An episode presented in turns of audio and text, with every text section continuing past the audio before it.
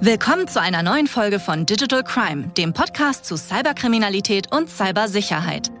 In dieser Staffel sprechen wir über die größten Datenverbrechen unserer Zeit und über die noch so kleine Sicherheitslücke, die jedem von uns zum Verhängnis werden kann.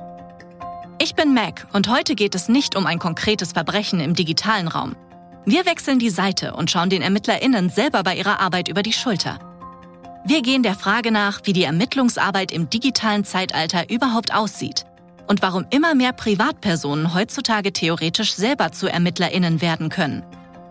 Das Zauberwort dabei lautet Open Source Intelligence. Doch welche Expertise und Mittel braucht es? Wie werden die Erkenntnisse aktuell genutzt? Und kann wirklich jeder von der heimatlichen Couch aus zum Ermittler oder zur Ermittlerin werden? Darüber sprechen wir heute mit Ben Strick vom Zentrum für Informationsresilienz. Ich denke, OSINT ist einfach die Kunst, öffentlich verfügbare Informationen im Internet zu identifizieren. Wir alle können darauf zugreifen, aber einige können Dinge besser finden als andere. Außerdem mit dabei Professor Dr. Joachim Krause. Er ist Leiter des Instituts für Sicherheitspolitik an der Universität Kiel. Ich würde mal sagen, dass in einem Nachrichtendienst bestimmt 70 bis 80 Prozent aller Informationen aus öffentlich verfügbaren Quellen kommen. Auf der Spur von Russlands Truppen, wie ein 22-jähriger Schweizer mit ausländischen Geheimdiensten wetteifert. Verbrecherjagd im Internet, wie Reporter Datenspuren auswerten. Open Source Intelligence, der Geheimdienst der Öffentlichkeit. Der Geheimdienst der Öffentlichkeit? Hört sich erst einmal komisch an. Der Ansatz aber ist simpel. Zu einem Thema so viele Informationen wie möglich im Internet sammeln, um sich ein Gesamtbild von einer bestimmten Situation zu machen. Immer mehr Menschen machen sich genau diese investigative Arbeit zum Hobby oder sogar zum Beruf. Und dabei nutzen sie weit mehr als eine schnelle Google-Suche. Sie spezialisieren sich auf die Auswertung von öffentlichen Quellen, um Kriegsverbrechen, Propaganda oder Cyberbedrohungen aufzudecken. Aber wie wird man zum modernen Ermittelnden, der sogar mit Geheimdiensten mithalten kann? Beginnen wir von vorne. Recherchen mit frei zugänglichen Informationen gibt es schon lange, beispielsweise in der Wissenschaft oder im Journalismus. Die Analyse dieser öffentlichen Quellen ist unter dem Begriff Open Source Intelligence bekannt. Kurz erklärt. OSINT, Abkürzung für Open Source Intelligence, ist ein Begriff, der ursprünglich von Nachrichtendiensten geprägt wurde. Erkenntnisse werden dabei aus frei verfügbaren Quellen gezogen. Das können Printmedien, TV-Beiträge oder das Internet sein. Die aus den verschiedenen Quellen gewonnenen Datenmengen werden verknüpft und analysiert.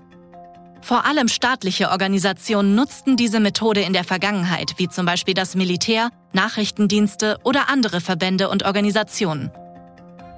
In letzter Zeit aber auch mehr und mehr privatwirtschaftliche Unternehmen, Journalistinnen aber auch einzelne Personen wie du und ich, die besonderes Interesse an dieser Arbeit haben und sich teilweise sogar zu großen Communities zusammenschließen.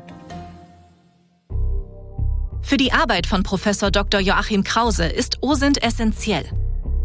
Er benötigt möglichst umfassende sicherheitspolitische Informationen für die Analyse von Kriegen und Terrorismus oder zur Beantwortung genereller Fragen europäischer Sicherheitspolitik. Er nutzt öffentlich verfügbare Quellen von jeher für seine wissenschaftlichen Arbeiten. Früher bezog sich dies auf analoge Medien wie Bücher oder Zeitungsartikel. In der Zwischenzeit hat sich die Recherche in den digitalen Raum verlagert. Wir nutzen offene Quellen, um wichtige sicherheitspolitische Fragen aufgreifen und beantworten zu können, wobei es unterschiedliche Formen von OSINT gibt. Also ich arbeite seit 45 Jahren mit OSINT aber OSINT hat seither seinen Charakter fundamental verändert. Das sieht Ben Strick ähnlich. Im Rahmen seiner investigativen Recherchen hat er zunächst als BBC-Journalist mit OSINT gearbeitet, bis er für verschiedene Organisationen als Analyst öffentlicher Quellen Veröffentlichungen zu menschenrechtswidrigen Themen verfasst hat. Heute arbeitet er im Zentrum für Informationsresilienz und sucht nach Belegen für potenziell begangene Kriegsverbrechen im Rahmen des Ukraine-Krieges. Zu erklären, was OSINT ist, ist ein so interessantes Konzept, weil es eben so multidimensional ist. Ich denke, dass Informationssicherheit und diese Art von Aspekt für den Journalismus etwas völlig anderes bedeutet, als zum Beispiel die Nutzung von Open Source Intelligence bei der Politikgestaltung auf hoher Regierungsebene. Ich denke, OSINT ist einfach die Kunst, öffentlich verfügbare Informationen im Internet zu identifizieren. Wir alle können darauf zugreifen, aber einige können Dinge besser finden als andere. Für die OSINT-ErmittlerInnen ist dabei vor allem die sich verändernde Datenmenge ein Vorteil. Vor 45 Jahren mussten sich Recherchierende auf lokal vorliegende Quellen und Personen verlassen. Heute hingegen werden 6000 Tweets pro Sekunde abgesetzt, 300 Stunden Videomaterial pro Minute auf YouTube hochgeladen. Und über Google Scholar stehen einem mit einem Klick Millionen wissenschaftlicher Veröffentlichungen zur Verfügung. Für Professor Krause eine völlig andere Situation. Digitale OSINT bedeutet den Zugang zu einer im Grunde genommen unendlichen Fülle an Informationen, Dokumenten und Literatur, die einem auf offenen Quellen basierenden Forscher wie mir früher nicht zur Verfügung standen. OSINT, welches auf der Auswertung sozialer Medien basiert, erlaubt es bestimmte Ereignisse an bestimmten Orten mit einer Präzision nachzuverfolgen, die es früher nicht gab. Und da hilft mir das Internet natürlich sehr viel. Und das nutzen auch Journalisten, das nutzen auch Leute aus den Nachrichtendiensten. Ich würde mal sagen, dass in einem Nachrichtendienst bestimmt 70 bis 80 Prozent aller Informationen aus öffentlich verfügbaren Quellen kommen. Aber nicht nur die Datenmenge hat sich verändert, sondern auch die Anzahl der AnalystInnen, die damit arbeiten, sagt Ben Strick. Zunächst einmal denke ich, dass die Akzeptanz der visuellen Analyse, forensischen Analyse oder einfach der Analyse von Satellitenbildern durch die Medien ziemlich beeindruckend ist. Das andere, was mir aufgefallen ist, ist die Zahl der neuen Analysten, die sich in den letzten Monaten oder speziell seit dem russischen Einmarsch in der Ukraine Ende Februar den Netzwerken auf Twitter und anderen sozialen Medien und Communities angeschlossen haben, um zu dokumentieren, was in der Ukraine passiert und um diese Art von OSINT-Methoden und Verifizierungstechniken zu nutzen. Die Vielzahl an ErmittlerInnen und die Vielzahl an Daten, die ausgewertet werden müssen, um valide Rechercheergebnisse zu erzielen, haben dazu geführt, dass sich weltweit immer mehr Communities zusammenschließen. Kurz erklärt. Um weitreichendere Ermittlungen durchführen zu können, haben sich weltweit Communities gegründet, wie zum Beispiel Bellingcat. Dahinter steht ein investigatives Recherchennetzwerk, das sich auf den Faktencheck und Open Source Intelligence spezialisiert insbesondere im Bereich Menschenrechtsverletzungen, Kriegsverbrechen und Finanzkriminalität. Nach der Gründung im Juli 2014 begann Bellingcat den Einsatz von Waffen im Bürgerkrieg in Syrien zu untersuchen. Aufsehen erregte die Analyse, die nahelegt, dass russische Satellitenbilder vom Absturz der Passagiermaschine MH17 im Krieg in der Ostukraine mit falschen Angaben versehen wurden, sowie Recherchen zur Identifizierung der Täter im Fall Skripal. Andere Beispiele sind der OSINT-Block Oryx, der während des Ukraine-Krieges gegründet wurde, oder das Center of Information Resilience, das mit der Aktion Eyes on Russia Kriegsaktivitäten kartiert und diese verifiziert. Das machen natürlich einige Institute wie Bellingcat. Ich kann mich noch erinnern, 2014 konnte Bellingcat Chemiewaffeneinsätze in Syrien durch das Assad-Regime dokumentieren. Oder ein Jahr später konnte es den Nachweis erbringen, dass das malaysische Flugzeug über der Ukraine durch eine russische Flugabwehrrakete abgeschossen worden war. Wer hat MH17 abgeschossen? US-Satellitenbilder sollen aufklären. Fotoanalyse zum MH17-Absturz. Wie Russland die MH17-Beweise manipuliert haben soll. Auch Ben war lange Mitwirkender im Kollektiv Bellingcat. Ihn beeindruckt vor allen Dingen das Niveau, auf dem die Recherchen stattfinden. Für mich war Bellingcat ursprünglich die wichtigste Anlaufstelle für Open Source Recherchen. Und wissen Sie, es gibt eine Reihe von Orten, an denen man als Hobbyforscher Open Source Inhalte veröffentlichen kann. Und ich denke, das ist der wichtige Aspekt, den wir hier haben. Es gibt eine Menge verschiedener Nachrichtenkanäle. Es gibt eine Menge verschiedener Blogs da draußen. Viele Leute bloggen auf LinkedIn oder schreiben einen Twitter-Thread über die Dinge. Aber für mich war es sehr inspirierend zu sehen, wie die Leute auf Bellingcat Bellingcat Berichte auf fast wissenschaftlichem Niveau erstellen. Bellingcat ist für JournalistInnen eine geeignete Community, vor allem um große Recherchen zu tätigen. Während seiner Arbeit für Bellingcat publiziert Ben Strick 2018 einen Blogartikel, in dem er der mutwilligen Zerstörung von afrikanischen Dörfern in Kriegsgebieten nachgeht. In einem meiner ersten Blogs habe ich einen Leitfaden für Journalisten geschrieben, wie man mit Hilfe von Satellitenbildern verbrannte Dörfer erkennt. Denn das passierte nicht nur in Myanmar, sondern auch in Nigeria, Äthiopien und anderen Orten auf dieser Welt. Diese Art der Zerstörung von Dörfern durch Feuer. Für mich war es also ein wirklich guter Ort, um darüber zu berichten. Für die Auswertung stehen ihm unzählige Tools und Methoden zur Verfügung, die er von Fall zu Fall individuell anwendet. Es gibt so viele Werkzeuge und verschiedene Methoden und ein Fall ist nicht wie der andere. Aber ich denke, wenn ich über Techniken spreche, stelle ich sie gerne unter die Kategorie der einfachen Fragen, über die wir alle gerne nachdenken, nämlich die Beantwortung der grundlegenden Fragen nach dem Wo, wann, was und wer. Eine der ersten Fragen, die wir immer stellen, wenn ein Ereignis eintritt, ist also zum Beispiel, wo ist es passiert? Dafür durchsucht Ben weder Codes oder geheime Dokumente. Für fundierte Rechercheergebnisse wissen AnalystInnen ganz genau, welche Werkzeuge und Methoden sie für ihre Auswertungen nutzen können. Kurz erklärt. Um die Auswertung von öffentlichen Daten zu vereinfachen, gibt es mittlerweile viele Tools. Einige sind frei zugängliche Websites, andere sind in Codes verpackt.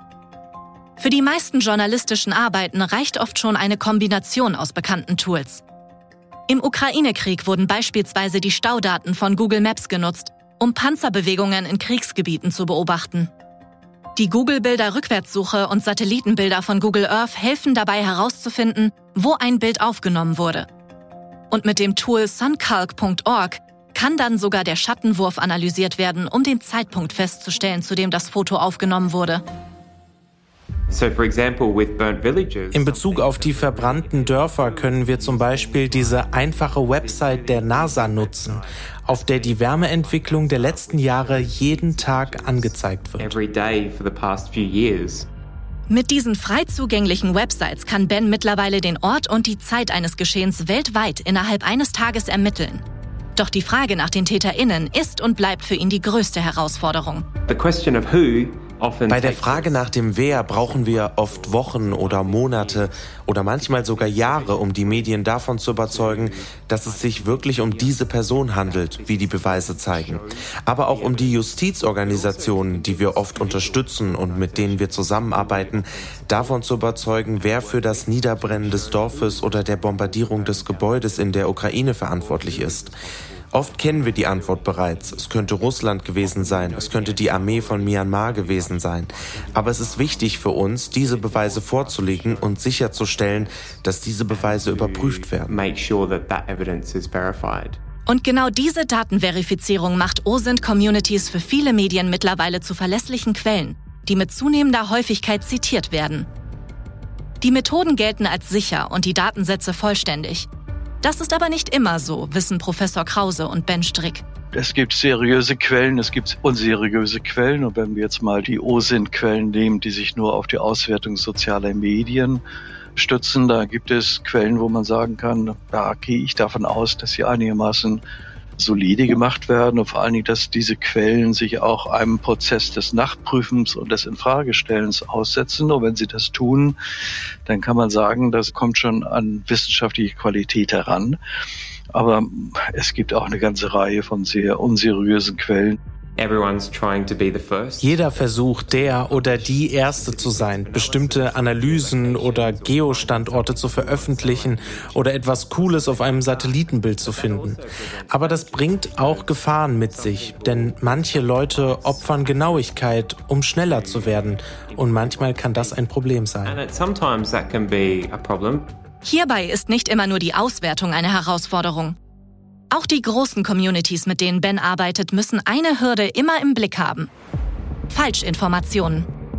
Besonders wenn es um die Datenauswertung in einem politischen Zusammenhang geht, werden Propagandaartikel, Fotos oder Videos bewusst gestreut, um Daten zu verfälschen oder Falschaussagen zu platzieren.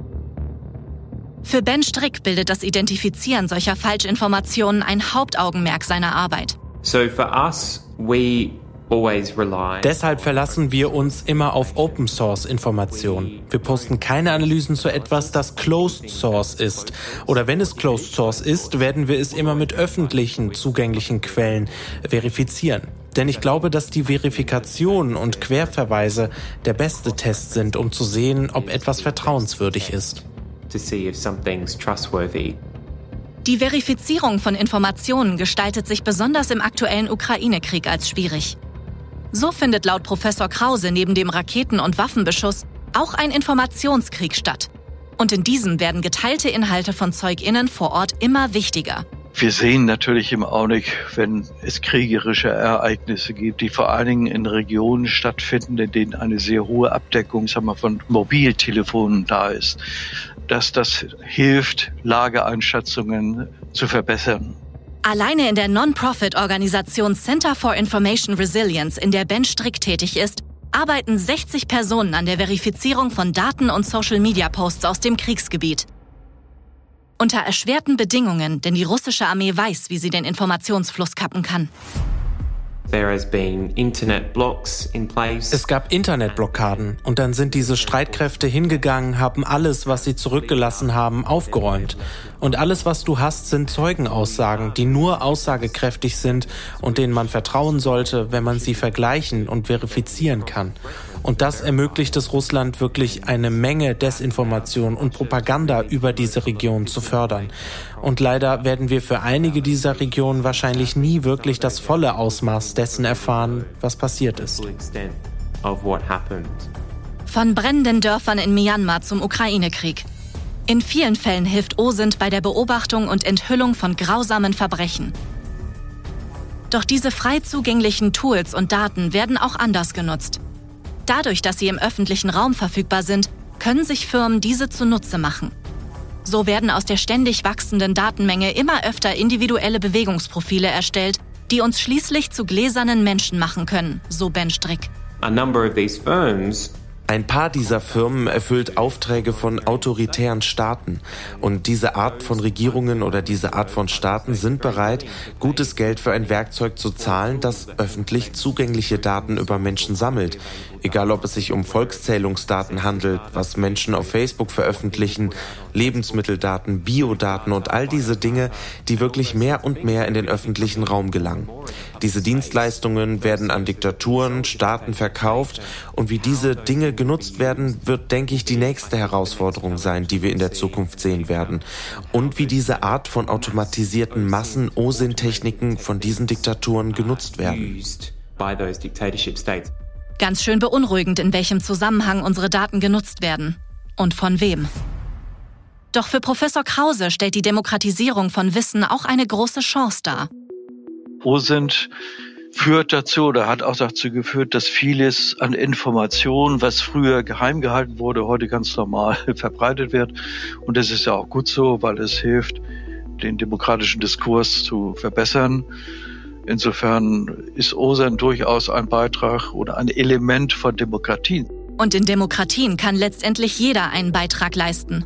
Das wünscht sich auch Ben Strick und lädt Menschen ein, OSINT-Communities beizutreten, um Fragen im Großen und im Kleinen zu beantworten. Such dir ein Thema aus, das dich interessiert. Es könnten Hundediebstähle in deinem lokalen Park sein oder es könnte etwas völlig Unschuldiges sein, wie die Suche nach Haustieren. Weißt du, es gibt eine Menge, die du von der Couch, auf der du gerade sitzt, tun kannst.